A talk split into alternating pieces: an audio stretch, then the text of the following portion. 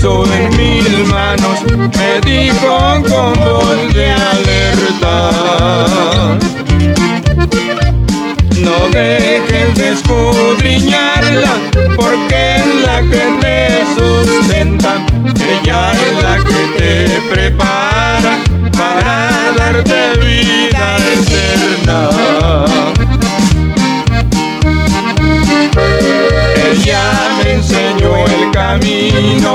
y por siempre yo lo imploro. Ahora digo a mis amigos, ya tengo mi Biblia de oro. Ahora digo a mis amigos, ya tengo mi Biblia de oro.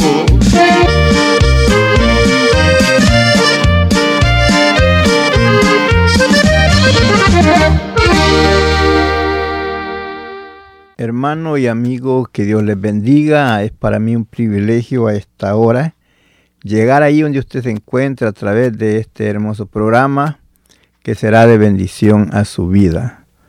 Espero que se goce juntamente con nosotros, pero antes de proseguir adelante vamos a ponerlos en las manos de nuestro Dios para que sea Él quien nos guíe para este mensaje. Padre amado, en esta hora venimos ante tu presencia poniendo, Señor, esta programación en tus manos. Que sea usted, mi Dios, quien nos guíe para llevar el mensaje de la palabra. Que sea tu Santo Espíritu, el cual nos dé las palabras necesarias que el pueblo necesita a esta hora. Sin usted no somos nada. Si, si no es su Santo Espíritu el que nos guía para hablar de su palabra, nosotros no podemos hacer nada. Por eso venimos ante tu presencia, primeramente dándole gracias por la oportunidad que nos da, por el momento que nos concede llevar ese mensaje de esa palabra, la cual es suya. Nosotros solamente somos, como quien dice, como el micrófono que está al frente de nosotros para que la palabra salga hacia adelante. Así nosotros en tus manos, Padre, para que nos guíes para llevar el mensaje de tu palabra. Bendice a todo ese pueblo, a toda la linda audiencia, hermanos y amigos que nos sintonizan, aquellos que están privados de su libertad, pero libres en ti, a los que no han sido libres, bendíceles juntamente con ellos. En esta hora, Señor, te damos gracias por eso y esperamos esa unción de tu Santo Espíritu para hablar de tu palabra. Amén, amén. Así es, mi hermano querido, vamos a hablar con el tema la verdad presente. Ese va a ser el tema que vamos a tratar a esta hora, la verdad presente. Podemos ver que estamos viviendo en tiempos peligrosos, en tiempos donde si no tenemos cuidado podemos ser engañados, podemos ser movidos de la verdad y a creer en la mentira. Podemos vivir creyendo un evangelio ahí, alá y se va, pero no, hermanos, la palabra de Dios es como un espejo donde usted y yo nos podemos ver claramente y saber las cosas que nos afectan en el camino del Señor. Porque hay muchas cosas que en nuestra vida nos afectan. Si nosotros no ponemos atención a ellos, los pueden hacer un perjuicio grande. Y por lo cual estamos viviendo en los últimos tiempos donde vemos que hay mucho engaño, hay mucho fingimiento, hay mucho, o sea que el enemigo ha usado hombres y tal podemos decir mujeres también para llevar un evangelio no directamente como debe de ser, sino que al se va. Eh, tratando siempre de hacer las cosas no como la palabra lo enseña, por tanto, hermanos, cuidado, usted que ha creído en Jesucristo no se deje mover fácilmente de como usted ha creído, que alguien venga queriendo decir, no, así como tú crees no es, tienes que hacerlo de esta y de otra forma, eh, dejando a un lado lo que ya usted, la fe en Cristo Jesús, ha hecho, donde usted ya hizo los pasos necesarios, ahora solamente seguir adelante hasta perseverar hasta el fin. Tenemos la palabra de Dios presente aquí en el libro de, Segunda de Pedro. En Segunda de Pedro, en el capítulo 1, vamos a dar comienzo en el versículo 12. Y donde a la letra nos dice así, por esto yo no dejaré de recordar siempre estas cosas, aunque vosotros las sepáis y estéis confirmados en la verdad presente. Él les dice que ustedes ya saben la verdad, ustedes han creído en el Señor, han visto sus maravillas, saben todo lo que Jesús ha hecho, aún habiendo hecho tantos milagros y maravillas, también ustedes saben que Él fue crucificado, que Él fue muerto y fue sepultado, pero que al tercer día él se levantó de entre los muertos.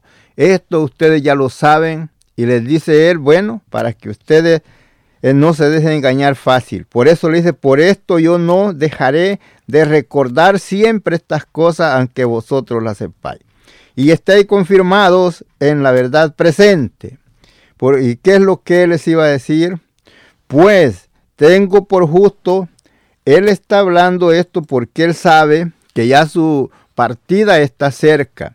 Así como cuando el apóstol Pablo ya se iba a ir, él enseña a los hermanos y les dijo que tuvieran cuidado, que venían los tiempos peligrosos donde había hombres amadores de maldad, de la maldad, y que se fingirían, eh, pero por tanto les dijo a Timoteo, pero tú predica lo que corresponde al evangelio, a la verdad porque eh, vendrá muchos que agarrará un picazón de oír, de oídos, y entonces se irán los gentes a las fábulas y no a lo que es la palabra de Dios.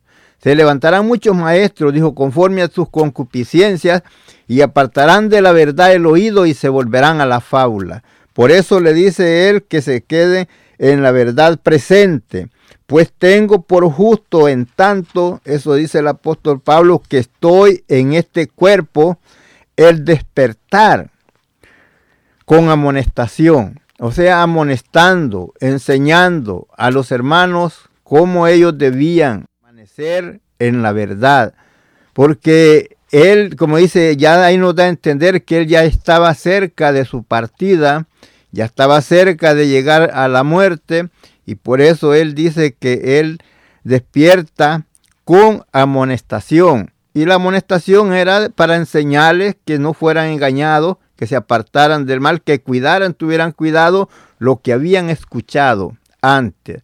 Porque él es uno, Pedro era uno, no de los que les habían contado acerca de Jesús, sino que él era uno de los que eran testigos oculares que habían visto a Jesús, habían estado con Jesús y habían oído cuando Dios el Padre habla de Jesús. Y por eso Él dice que Él no dejaría de despertar con amonestación, sabiendo que en breve debo de abandonar el cuerpo. Eso quiere decir que iba a morir. como nuestro Señor Jesucristo me ha declarado. Ya él sabía que ya la vida de él ya era corta y por eso exhorta a los hermanos que permanecieran en la verdad presente, en la verdad que habían creído, en la verdad en la cual estaban, sabiendo que Jesús dijo, yo soy el camino, yo soy la verdad y yo soy la vida, y nadie viene al Padre si no es por mí. Habían creído en Jesucristo, esa es la verdad, y entonces que no fueran movidos fácilmente de ese, esa forma como ellos habían creído y habían sido enseñados acerca de Jesús, porque ellos hablaban confiadamente, porque eran testigos oculares, testigos que habían estado con Jesús, habían comido con él, habían dormido con él, habían visto todos lo los milagros que había hecho y habían ellos dadose cuenta también cuando Jesús había sido eh, bautizado, eh, también cuando Jesús se lo llevó al monte de la transfiguración, donde ellos pudieron ver la gloria de Dios, que aún Pedro y están allí y al ver la gloria de Dios, a ver al Señor glorificado, dice, bien es que nos quedemos aquí. Dijo que hagamos tres enramadas, una para, una para Jesús, otra para Moisés y otra para Elías, porque allí en esa transfiguración, cuando Jesús se transfiguró en el monte, allí ellos vieron a Elías y a Moisés juntamente con Jesús. Entonces, por eso ellos dijeron, querían ellos que ser esas tres enramadas, para que ellos tuvieran, eh, para ellos no pensaron, ellos estaban eh, viendo esa gloria de Dios y para ellos, ellos quedaban, en que quedaran afuera de ningún lugar, ellos estaban contentos. Lo que querían era que permanecieran allí, ese poder con ellos y por eso ellos son testigos oculares y vieron eso y por eso estaban hablando que no fueran movidos de la verdad presente en la cual habían sido enseñados. Por eso dice el versículo 14, sabiendo que en breve debo de abandonar el cuerpo como nuestro Señor Jesucristo me ha declarado. Versículo 15. También yo procuraré con diligencia que después de mi partida vosotros podáis en todo momento tener memoria de estas cosas. Fíjese, él sabía, cuando él habla de la partida, si usted no sabe qué quiere decir partida, quería decir que él muriera. Eso es lo que quiere decir la palabra partida. Dice, también yo procuraré con diligencia que después de mi partida vosotros podáis en todo momento tener memoria de estas cosas. ¿Qué cosas de las que él había enseñado? De lo que él había escrito. Y y él les había enseñado para que ellos no fueran movidos fácilmente. Versículo 19, porque no os hemos dado a conocer el poder y la venida de nuestro Señor Jesucristo siguiendo fábulas artificiosas, sino como habiendo visto con nuestros propios ojos su majestad. Ellos le dicen, nosotros no le estamos contando ideas, nosotros estamos contando lo que hemos visto y lo que hemos oído. Por eso les dice él que no fue, movieran fácilmente por las cosas que ellos le estaban enseñando, era real y era verdad. Y cuando nos habla de, de estas cosas que ellos debían de guardar en su mente, que no debían de seguir fábulas, o sea, cuentos, no estar ellos conformes con cuentos que le estuvieran contando, hay pasatiempos, no, no, porque ya ellos ya sabían las cosas que ellos le habían enseñado antes y para que ellos pudieran eh, entender estas cosas, qué es lo que tenía que hacer ellos, tomar tiempo y leer la palabra, como Jesús le había dicho antes, escudriñar las escrituras, porque a vosotros parece que en ellas tenéis la vida eterna y ellas son las que testifican de mí. Por tanto, vemos que nos dice el versículo 8, porque si, si estas cosas están en vosotros y abundan, no dejarán estar de ociosos ni sin fruto en cuanto al conocimiento de nuestro Señor Jesucristo. Estas cosas es muy necesario que estén en nuestras vidas. ¿Para qué? Para que no estemos de ociosos. Y si estando ociosos por esa razón, en muchos se les hace fácil apartarse de las cosas de Dios porque están ociosos, su mente está, eh, no está ocupada en la palabra de Dios, no está llena su, su corazón de la palabra de Dios, entonces cualquier fábula, cualquier cuento, cualquier cosa lo distrae y se le hace fácil apartarse del camino del Señor. Pero si usted toma tiempo para meditar en la palabra del Señor, todas estas cosas que nos hablan aquí, usted va a ver lo que pasa. Versículo 9, pero el que no tiene estas cosas, tiene la vista muy corta y es ciego, habiendo olvidado la purificación de sus antiguos pecados. ¿Sabe qué es lo que pasa cuando nos, de lo que nos dice aquí el versículo 9? Tiene la vista corta y es ciego, habiendo olvidado la purificación. Eso quiere decir que la persona se le olvida que ya fue limpio y sabe que fue limpio y debe de permanecer así. Pero se le hace fácil apartarse del camino del Señor y seguir en la disolución pensando después vuelvo. Eh, pero en esa salida puede quedarse afuera. Por tanto, usted permanezca firme en el camino del Señor y no se aparte. ¿Cuál es lo que lo hace que usted no tenga conocimiento de la palabra de Dios, que no toma tiempo para leerla?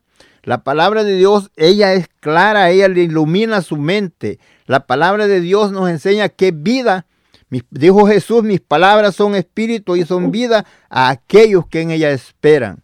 Cuando usted nos habla de estas cosas y estas cosas abundan en usted, no lo van a dejar estar de. ¿Qué cosas son las que van a abundar? Tiene que abundar en usted la fe. Tiene que abundar en usted el conocimiento. Tiene que abundar en usted el dominio propio. Tiene que haber paciencia. Tiene que haber piedad en usted. Tiene que haber amor fraternal. Cuando esas cosas están en usted, no lo van a dejar estar de sino que siempre va a estar deseando cada día aprender más de las cosas de Dios, acercarse más a Dios. Y entonces usted, el enemigo, no puede penetrar en su vida porque su mente está ocupada en el, en el conocimiento, en querer conocer cada día más de Dios. Y cuando usted quiere conocer de Dios, cuando a usted le falta conocimiento, recuérdelo, le falta sabiduría, usted sabe lo que nos dice la palabra. Santiago nos dice, si alguno de vosotros carece de sabiduría o de conocimiento, demándelo al Señor, porque toda buena dádiva y todo don perfecto desciende de lo alto del Padre de las luces, en el cual no hay mudanza ni sombra de variación. Por tanto, hermano, es necesario que estas cosas abunden en nosotros, que abunde el amor, la paciencia, eh, que abunde la fe, que el conocimiento, el dominio propio, que usted no se deje mover por nada, usted permanezca firme, que no cualquiera venga y lo mueva, que le diga, no, tú no estás haciendo bien así como estás, tú tienes que hacer de esta otra forma, si usted ha creído en Jesucristo como su Salvador, siga, séale fiel al Señor y usted verá que al final de su carrera es lo que dijo Jesús, es fiel hasta la muerte y yo te daré la corona de la vida. Si estas cosas abundan en nosotros, ¿qué cosa es el conocimiento? Si abunda en nosotros el saber darnos cuenta que Jesús fue crucificado, y no solo saber que fue crucificado, sino que saber que ese sacrificio fue suficiente para limpiarnos a nosotros del pecado y para hacerlos hijos de Dios a través de Jesucristo, con esa sangre que Él virtió en la cruz del Calvario, usted es limpio del pecado y tiene la vida eterna. Jesús dijo, de cierto, de cierto os digo, el que oye mi palabra y cree en el que me envió, tiene vida eterna y no vendrá condenación, ha pasado de muerte a vida. Recordamos las palabras del apóstol que después de su partida, que él teníamos que tener cuidado ¿Por qué? Porque no siguiendo fábulas artificiosas que ir cuentos, cosas que no tienen que ver con la palabra de Dios, cosas que nos desvían de la verdad, cosas que lo divagan. Recuerde, usted puede estar muy concentrado en el mensaje, pero cuando viene un chiste, una fábula, hay un cuento, usted se le olvida lo que había aprendido y lo que se queda en su mente son los chistes, son las fábulas, aquellos cuentos que no traen bendición, sino que antes destrucción, porque lo hacen olvidar lo que usted había aprendido hasta ese momento y de allí empieza de nuevo a querer volver, tomar tiempo, conocer la palabra. Así es que hermano, por eso dice él, porque no hemos dado a conocer el poder y la venida de nuestro Jesucristo siguiendo fábulas artificiosas, eh, sino como habiendo visto con nuestros propios ojos su majestad. Ellos vieron su gloria cuando estaba en el monte santo donde fue transfigurado. Ellos vieron a Jesús ahí presente con, los, con Moisés y Elías, donde ellos pudieron escuchar también una voz desde el cielo que decía, este es mi Hijo amado, en el cual tengo todo contentamiento a él oír. Ellos nos dan testimonio de esto. Ahora vemos que nos dice aquí en el versículo 10, por lo cual hermanos, Dice, tanto más procurad hacer firme vuestra vocación y elección. ¿Qué es la elección? Lo que usted ha elegido. Usted eligió seguir al Señor, dejar el mundo hacia atrás y seguir a Cristo. Entonces, haga fuerte, haga firme esa vocación, eso que usted invocó al Señor, esa elección, eso que usted escogió servirle, sígale firme sirviendo al Señor, porque haciendo estas cosas no caeréis jamás. Cuando usted medite en la palabra del Señor, el enemigo no puede penetrar en su mente. Por eso Dios le encarga a Josué, mira que te mando que te esfuerces y que seas valiente para poner por obra todas las palabras que están escritas en este libro y cuando tú hagas estas cosas, nadie te podrá hacer frente en todo lo que emprendas. Vemos que Dios le habló hacia Josué y es lo que nosotros, por eso estamos débiles y cualquiera nos aparta del camino del Señor porque no tomamos tiempo para meditar en esa palabra y hacer firme lo que hemos confesado y lo que hemos creído. Cuando nosotros hacemos firme lo, que confesamos, la vocación con la cual nosotros decimos, Señor, te seguiré hasta el último día de mi vida, te seré fiel en el camino hasta el último día, entonces cuando usted hace eso, cuando usted busca al Señor con todo su corazón, cuando usted se aparta de toda clase de mal, cuando usted hace lo que la palabra del Señor le dice, entonces los dice, mire lo que nos dice el versículo 10, por lo cual, hermanos, tanto más procurad hacer firme vuestra vocación y elección, porque haciendo estas cosas no caeréis jamás.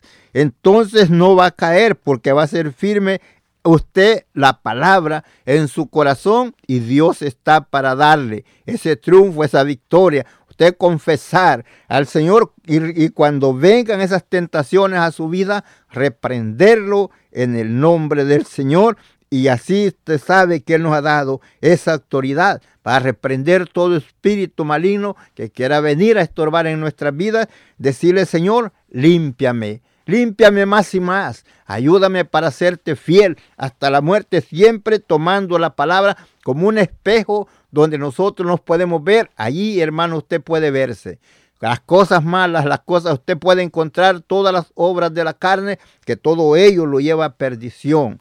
Usted allí se da cuenta en Gálatas 5:19 de esas causas que están allí no las debe de practicar porque no le llevan a bien, sino a destrucción.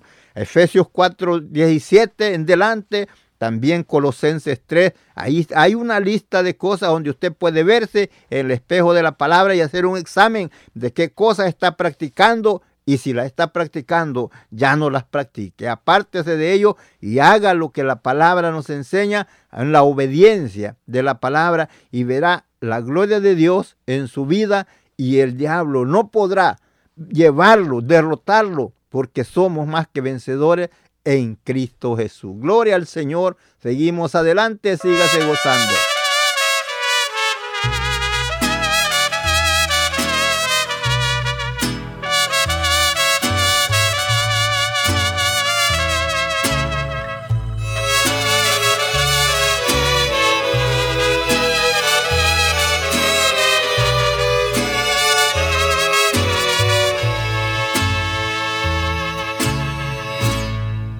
Muchas cosas, oh Señor, aún estorban en mi vida. Que no las puedo arrancar, que no las puedo quitar, y aquí siguen todavía. Con todo mi corazón, yo te ruego, mi Señor, lávame de esta inmundicia. Porque solamente tú puedes darle la salud que mi alma necesita.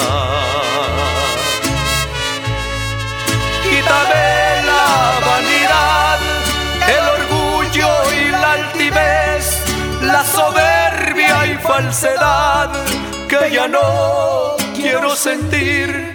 Quítame todo, Señor, lo que no puedo quitar, porque limpio quiero ser. Quítame toda maldad que pueda habitar en mí, porque yo te quiero honrar,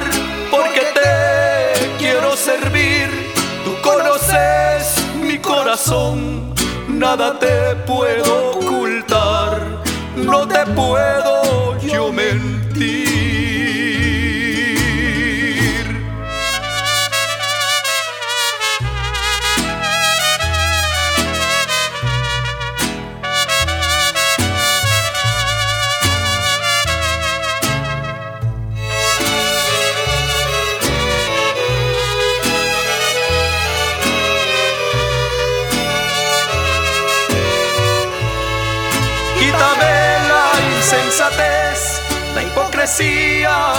Ansiedad, la amargura y todo lo que me hace sentir tan mal. La mentira, mi Señor, ya no quiero practicar.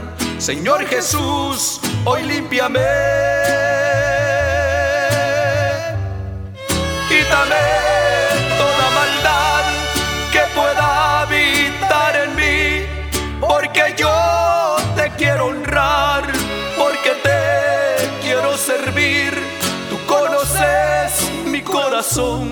nada te puedo ocultar, no te puedo yo mentir. Muchas cosas, oh Señor aún estorban en mi vida.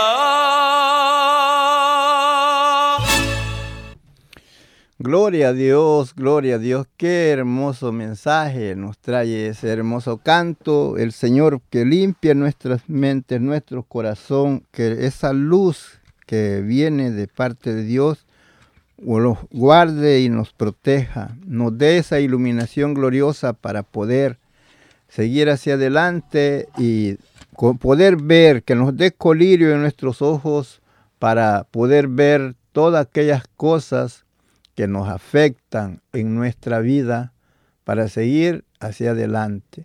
Gloria al Señor, ahí escuchamos ese hermoso canto. Seguimos adelante con la palabra aquí en el capítulo 1 de Segunda de Pedro. El versículo 17 dice así.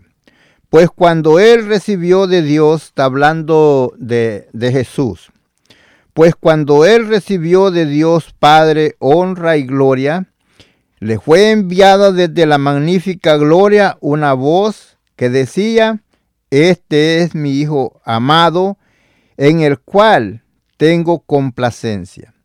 El versículo 18 dice, el apóstol, ya aquí está hablando Pedro, y nosotros, oímos, aquí él se refiere a todos los discípulos que estaban allí, y nosotros oímos esta voz enviada del cielo cuando estábamos con él en el monte santo. Vemos que ahí estaba Pedro, estaba Jacobo y Juan, que fueron los que él se llevó hacia el monte, ese momento cuando él fue transfigurado y ellos como testigos oculares nos dejan la palabra para que nosotros nos demos cuenta de lo que pasó y cómo pasó esto y para que nosotros no seamos movidos fácilmente ni los dejemos engañar por estratagemas de hombre que con astucia emplean eh, las artimañas del error para querer apartarnos de la verdad, en la verdad presente en la cual hemos creído que es nuestro Señor Jesucristo. Por eso vemos que Él nos habla que no seamos movidos fácilmente por cosas, por fábulas o cuentos, porque ellos nos están testificando lo que ellos vieron y oyeron.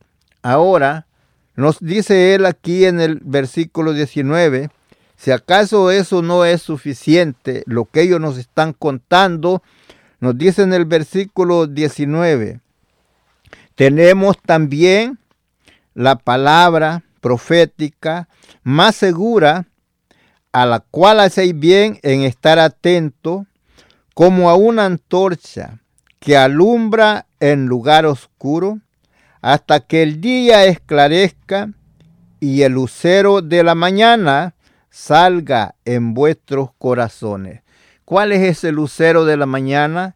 Ese es Jesucristo que venga y que salga en vuestro corazón, como decía el canto, el canto nos hablaba esa luz, que esa luz limpie nuestro corazón, que el Señor nos ilumine a través de su palabra. David dijo, lámpara es a mis pies tu palabra y lumbrera a mi camino. Y es la palabra de Dios la que ilumina nuestras mentes, nuestro corazón la que hace alejar esa tiniebla, la cual nos, tenía ciegos para no conocer el amor de Dios. Por eso hay mucha gente que no entiende lo que es el Evangelio, piensa que es aburrido y que es una mentira, que es un engaño, porque el enemigo de nuestras almas ha cegado el entendimiento de ellos para que no les resplandezca la luz del Evangelio.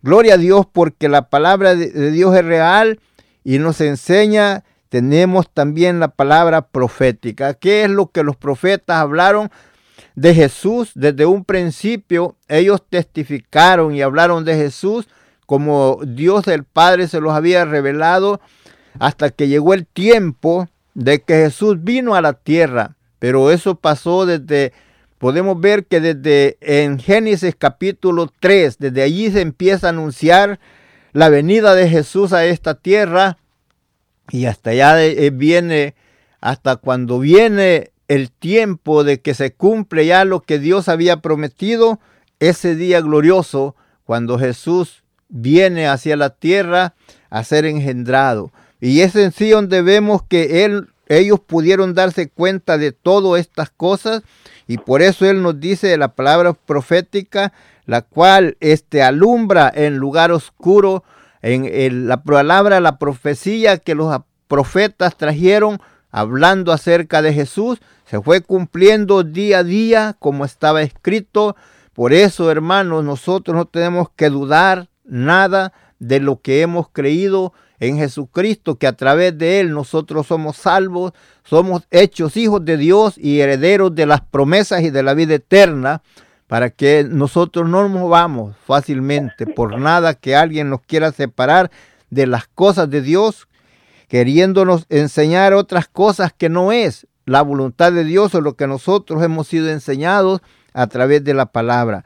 Porque la, la palabra, la profecía no fue traída por voluntad humana, no fue algo que los hombres inventaron, sino que fue palabra que Dios les habló a los profetas para que ellos lo enseñaran al pueblo, para que guiaran al pueblo al camino a la verdad, para que no fueran engañados ni confundidos, Dios queriendo siempre tener el, el trato, teniendo siempre comunión con su pueblo, por medio de los profetas les hablaban qué debían de hacer, cómo debían ellos seguir, apartarse de la idolatría y de no creer en las imágenes y no que creyeran en el Dios verdadero, el cual había hecho cielo, tierra y mar y todas las cosas que en él existen.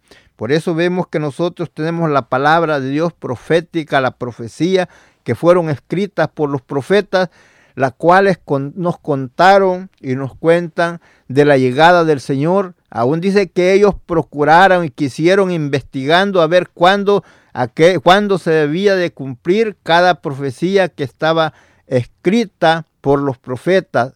Podemos darnos cuenta cuando Isaías habla acerca de Jesús, cuando un día dijo, porque un niño nos es nacido, hijo nos es dado, el principado sobre sus hombros, Dios se llamará admirable, consejero, Dios fuerte, Padre eterno, príncipe de paz. Cuando él habla esas palabras, el profeta, 730 años antes que Jesús viniera, él estaba hablando como si ya lo tenía en sus brazos.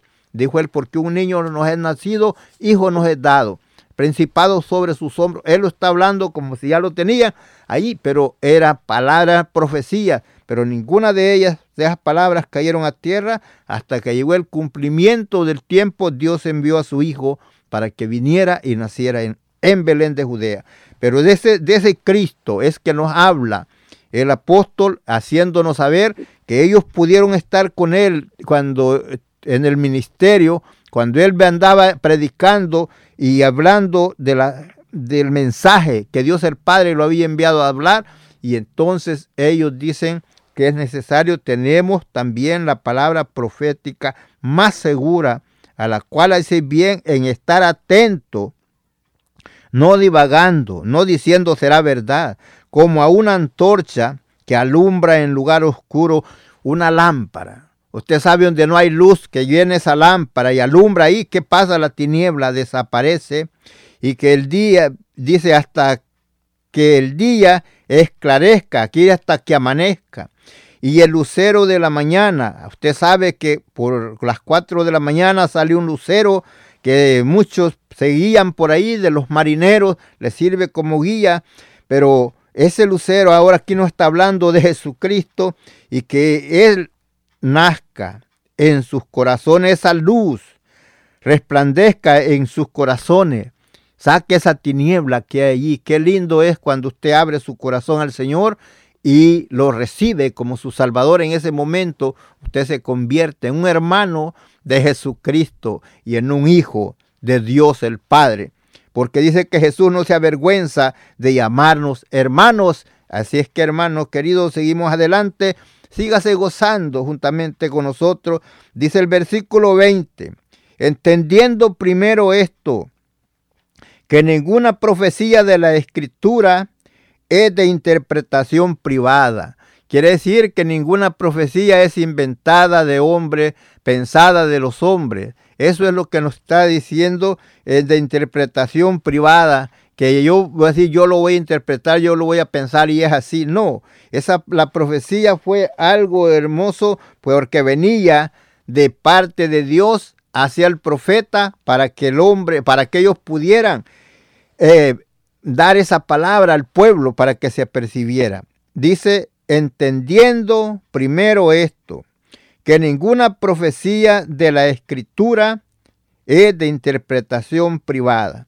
Entonces, hermanos, si sabemos que no es de interpretación privada, esa es la palabra de Dios que ha llegado para que nosotros nos apercibamos, para que nosotros nos preparemos, para que nosotros dejemos ese mundo de pecado y nos humillemos delante de Dios, para que estar preparados para ese momento glorioso cuando el Señor venga.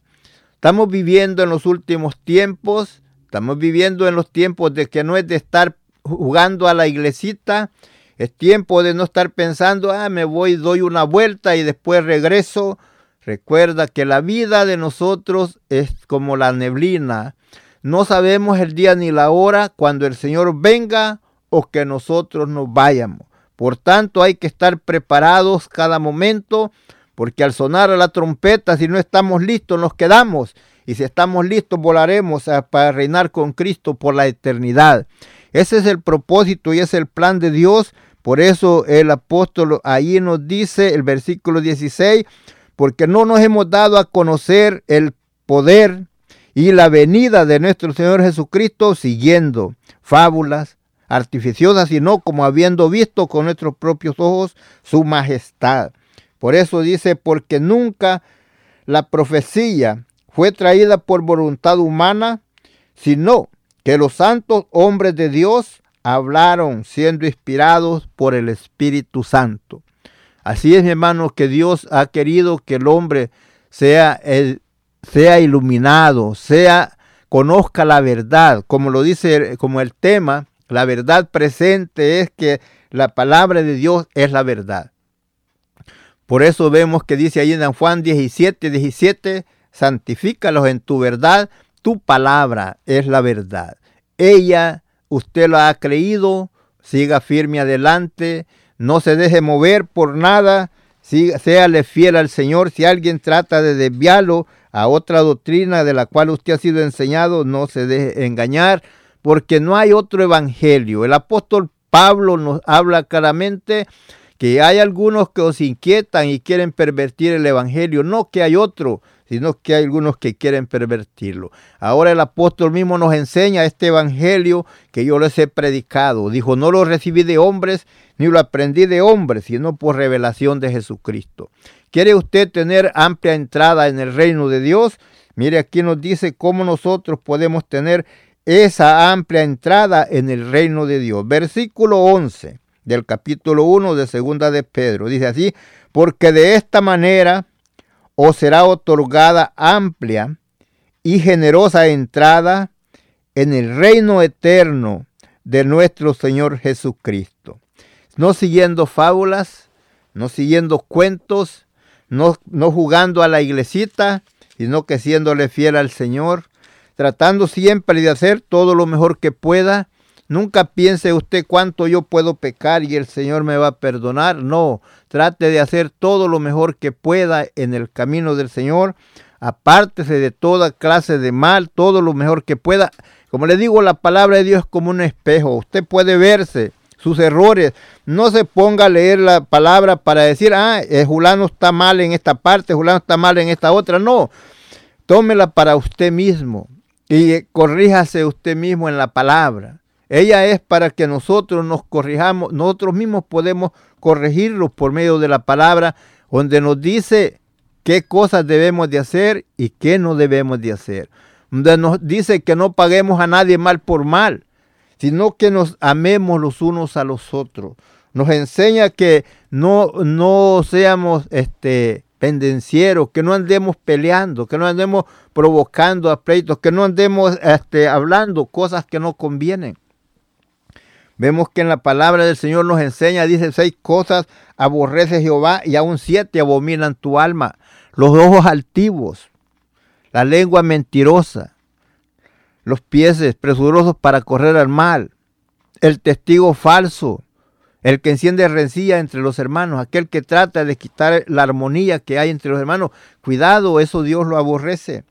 Hay que, y que la palabra es, como les digo, un espejo donde dice, el mismo Jesús dijo, lo que quieras que los hombres hagan contigo, hace tú con ellos. ¿Quiere usted que alguien lo ame? Ame. ¿Quiere usted que alguien se ría con usted? Sonríase.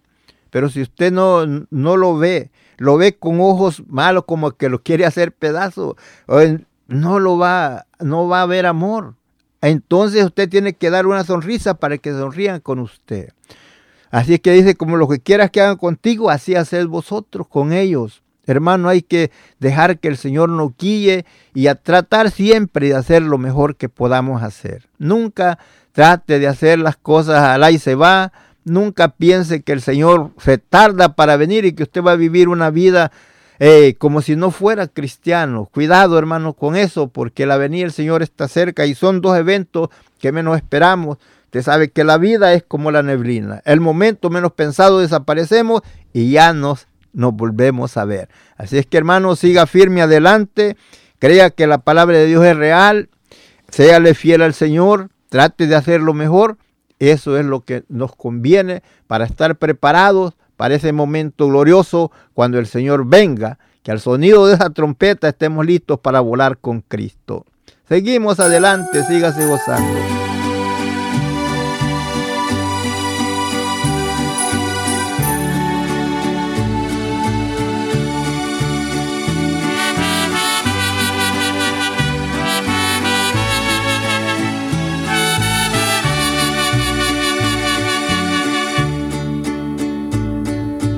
Vete de aquí, Satanás, no sé qué ganas con herirme. Si en otros tiempos te serví, pero ahora ya me decidí por aquel que su vida dio por mí. Si allá en la cruz me perdonó y con su sangre me lavó, y ahora salvo he sido ya. Gracias Jesús. Gracias Jesús por tu perdón y por tu amor. Gracias Jesús.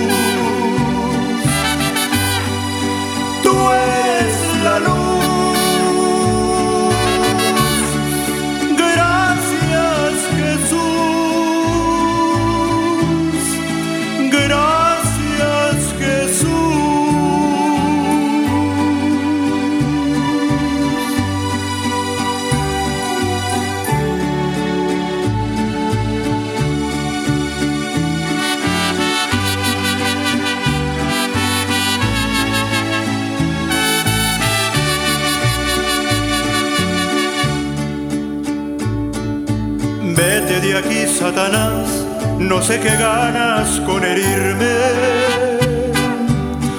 Si sabes bien que es mi Creador, Jesucristo el Salvador y su Espíritu mi consolador. Si hasta el Seol él descendió, pero de allí se levantó y ahora salvo he sido ya. Gracias Jesús. Gracias Jesús por tu perdón y por tu amor. Gracias Jesús.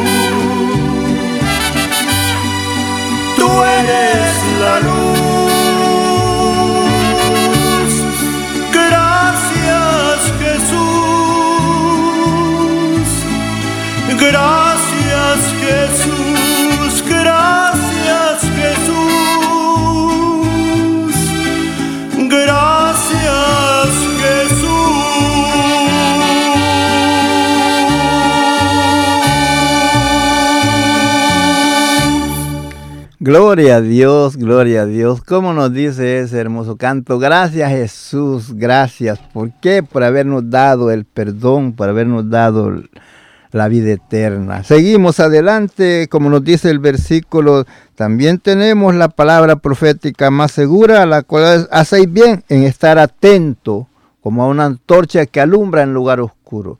Recordamos las palabras de Jesús para poder pensar en el tiempo que estamos viviendo, los acontecimientos que vemos en el mundo entero.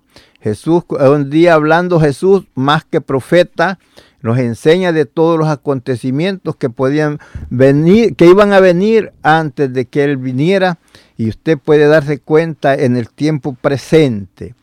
Terremotos por donde quiera. Hemos visto los grandes este, tsunamis y todas esas cosas que han llegado, de lo cual Jesús habló de cosas que vendrían a la tierra, donde la gente se afligiría por al ver las cosas que que sobrevendrían en los mares y en diferentes lugares. Puede ver usted las guerras, rumores de guerra y todo lo que está pasando en el mundo entero, palabras que les dijo uno más que profeta, que fue nuestro Señor Jesucristo. Cuando le preguntan acerca del fin, acerca de todo, eh, Él empieza a hablar de todos los acontecimientos, lo cual usted hoy en día está viendo. Eso nos, nos enseña que nosotros debemos de prepararnos cada momento, cada día, hacer un examen, como le digo, en el, en el espejo de la palabra, cómo estamos viviendo, si estamos en odio con unos con otros, volverlos en amistad. No es tiempo de estarnos aborreciendo porque no podemos de estar dos juntos que no, no, no podemos vivir, no nos podemos llevar bien, no podemos estar juntos Y entonces, hermano, no crea que el Señor va a decir, tú vas para acá eh, porque no te puedes ver con tu hermano, te voy a poner en este otro lugar. Todos tendríamos que estar juntos. Entonces hay que limpiarnos, quitar toda raíz de amargura que haya en los corazones, perdonarnos los unos a los otros, que no haya esa raíz de amargura, que no haya ese rencor que ha habido en nuestras vidas. Hermano, este es tiempo de que lo volvamos al amor, al amor y que nos provoquemos al amor y a las buenas obras. Dios quiere que estemos preparados porque ese día glorioso no está muy lejos. Ese día está cerca porque Dios, habló acerca de su venida, eh, dijo día ni hora, nadie sabe, los ángeles no saben, ni yo tampoco, solo mi Padre solo, Él sabe el día ni la hora, pero por tanto dijo, como no se sabe el día ni la hora, estad siempre velando, estad siempre apercibido, esperando ese día glorioso. Hermanos queridos, es tiempo de que esté, no de estar dudando de la palabra del Señor, no de estar viviendo al y se va, es tiempo de pedirle al Señor que nos dé colirio en nuestros ojos para poder ver las cosas que se nos escapan de nuestra mente, de nuestros ojos, para mirar aquellas cosas que nos afectan, que pueden estar afectando nuestra vida, eh, para estar listos para ese momento glorioso. Vemos que David decía, perdóname Señor todas aquellas cosas que yo sé que he hecho y aún perdóname las que no sé porque hay veces que puede usted ofender sin saber. A alguna persona puede estar ofendida, tal vez usted no se dio cuenta, puede ser por alguna palabra que dijo, por alguna mirada, algo así, pero hermanos hay que dispensarnos, perdonarnos los unos a los otros, porque allá no entraremos con cosas sucias, con abominación, con mentiras. Allá se dice que aquellos los que entrarán allá que estar limpios grabados con la sangre del cordero, preparados para ese momento glorioso. Hermanos, es momento no juzgar el uno al otro, dijo el apóstol Pablo, sino que nos juzguemos nosotros mismos. ¿Cómo estamos viviendo? ¿Cómo hemos vivido esta vida hasta este día? ¿Y cómo debemos de vivirla? Vamos a llegar, estamos llegando a lo que es la Navidad, día de contentamiento, de amistad, de regocijo, eh, conmemoración de cuando Jesús vino por primera vez a la tierra, pero viene ese día glorioso cuando también viene por segunda vez. Si este día fue glorioso, fue hermoso en su primer venida, en su segunda será mejor, porque en, en su primer venida venía para resgatarlos a nosotros que estábamos muertos en delitos y pecados, pero en la segunda venida viene a levantar esa cosecha que Él compró con su sangre cuando Él derramó su sangre en la cruz del Calvario. Como dijo Él, si el grano de trigo no muere, se queda solo, pero cuando muere, entonces llevará mucho fruto. Qué lindo, qué hermoso es que ese día glorioso cuando suene esa trompeta, millares de millares se levantarán de las tumbas y también los que estemos vivos, como lo dijo el apóstol Pablo, que en un abrir y cerrar de ojos seremos transformados y volaremos para recibir al Señor en el aire y así estaremos para siempre con el Señor. Qué hermoso día. Hermano, hay que anhelar ese día hay que prepararnos así como cuando vamos a hacer una fiesta, nos preparamos con tiempo y tratamos de que todo salga bien. Si tienes alguna petición o oración, puedes contactar al hermano Andrés Salmerón al 346-677-6724. 346-677-6724 o a su correo electrónico un comienzo 23 arroba gmail.com. Si desea enviar correo postal, la dirección es P.O. Box 87, Pasadena, Texas 77501. P.O. Box 87, Pasadena, Texas 77501. Nuestros corazones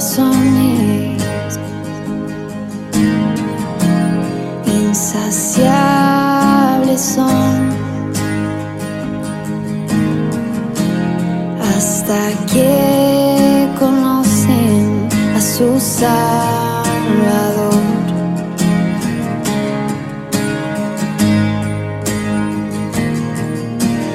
Tal y como somos, nos amó. Hoy nos acercamos sin temor. Él es el agua que a ver nunca más tendremos sed. Jesucristo hasta, Jesucristo hasta, mi castigo recibió y su herencia me entregó. Jesucristo hasta, Jesucristo hasta. time.